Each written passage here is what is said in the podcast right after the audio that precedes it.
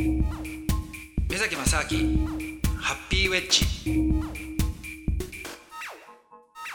目崎正明でアシすスタント佐藤光でございます。今回もスリランカのお話を伺っています。目崎正明ハッピーウェッジまさに。本当に辛い。えー、辛すぎちゃってなかなかね普通に食べられないですね。えー、だからインド料理って実はねそんな辛くないんですよ。あそうなんですね、まあインド料理にもよりますけども例えばインドの南なんかに行くと全然辛くないし、うなんうん、でインドの北の方の一部がちょっと辛いのはあるかなっていうところなんですけども。でもスリランカ料理は全部辛いです、辛い、カレー以外も。もうカレー以外って何かの なんでこんな辛いんだっていうぐらい全部辛くて。だからもうねだってココナッツ入りのなんとかとかっていうのでもそれでも辛いんですよ。え？甘いんじゃないですかいやいやだ辛いから「すいませんこれあの辛くしないでください」っつってうん「おどオッケーだ」って言って作ってくれても、ね、持ってきてくれたんですよ。うん。そしたらそれでも辛いから「いや辛いんですけど」って「分かった」っつって「もう一回もう一回」とかって2回ぐらい作ってもらったりとか。なんだ全部香辛料なんか入れちゃうみたいな、そうなんかねカレーライクな香辛料がスリランカのそのね、えー、とスパイスのその辛さがなんかちょっと違うって言ってましたね。うんだからはとにかくねあれだけ僕はあんまり実はね辛いのは得意じゃないんでうんあのーちょっと大変でしたけあどですね、うんうん。でもまあでもね辛いけど美味しいってあいうのは美味しいよ美味しいありますよね。あースリランカそうか。うん、何泊ぐらい行かれてたんですか？えっとね現地で結局3泊ぐらいですかね。3泊4泊もしてなかったかな。3泊ぐらいですか。じゃあ結構お仕事忙しいから今回はあのはい。ね単語はせずに帰ってきた感じですかね。いやそれがねえー、まさかやめてくださいよ。いや単語を探したんですよ。やっぱ探すは探すんいです、ね、やそうなんですよ。Google で2時間ぐらい探したんだけど。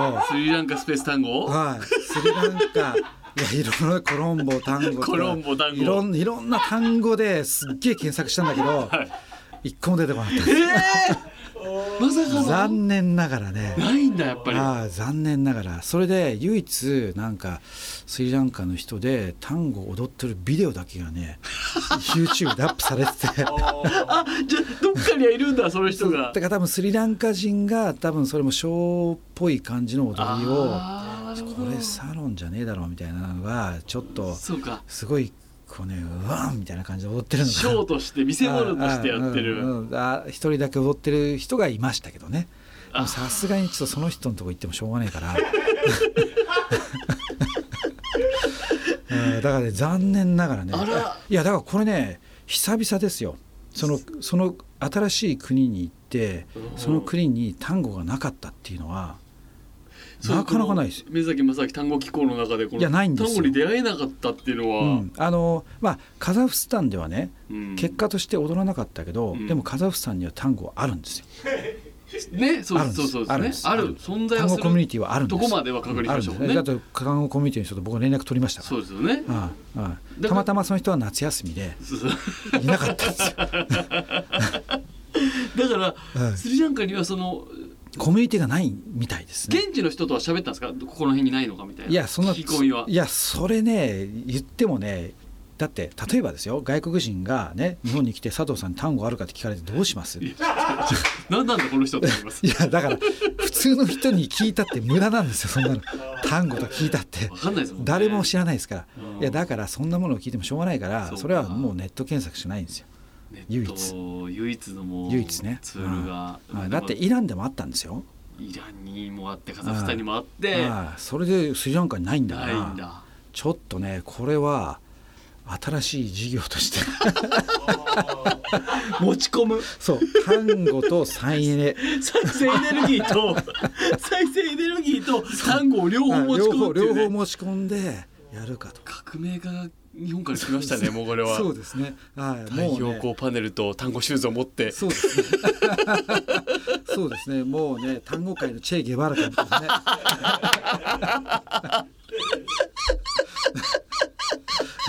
いいいですね。いやいやそれでねそしたらあのだってチェ・ゲバラといえばはい。たまたまちょっと泊まってたあのホテルが、はい。あの海岸線にあるすごい古いホテルだったんですよ。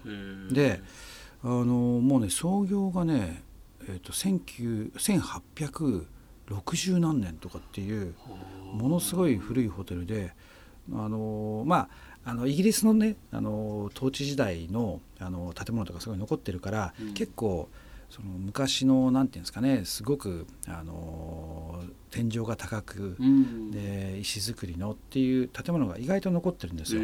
でそういうのがあの例えば政府の建物になったりとかっていうふうにはなってるんですけども、その一つとしてそのホテルに改装されてたんですけどもね。うん。でそこのあの、まあ、バーみたいなところで、まあ、うんバーバーですね。バーでちょっとお茶飲んでたんですよ。うん。でそしたらそこにチェ・ゲバラの写真があったんですよ。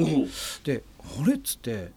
なんでこんなところにねチェ・ゲバラの写真があるのかなと思ってあなんか一つのこれもねあのデコレーションかなと思ってよく見たらチェ・ゲバラが止まったって書いてあるんですよ。え？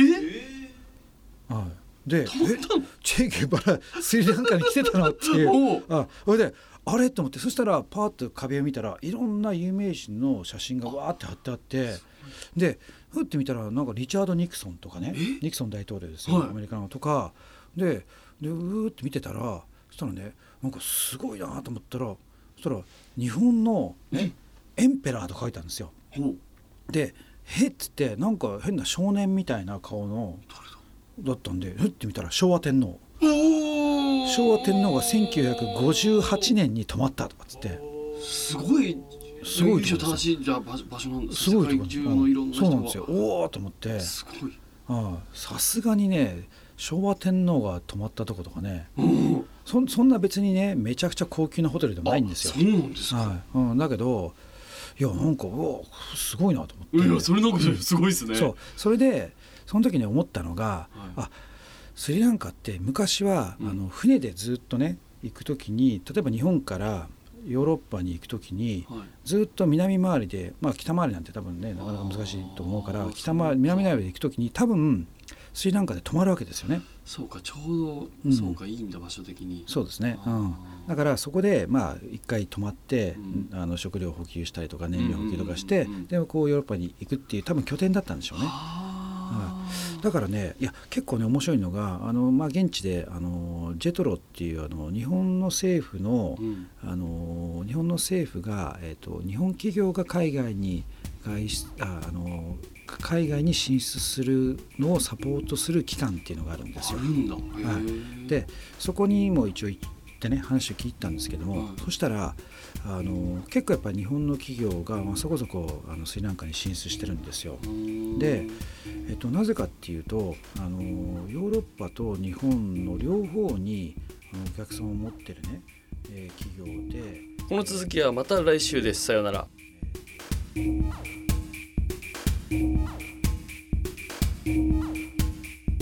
you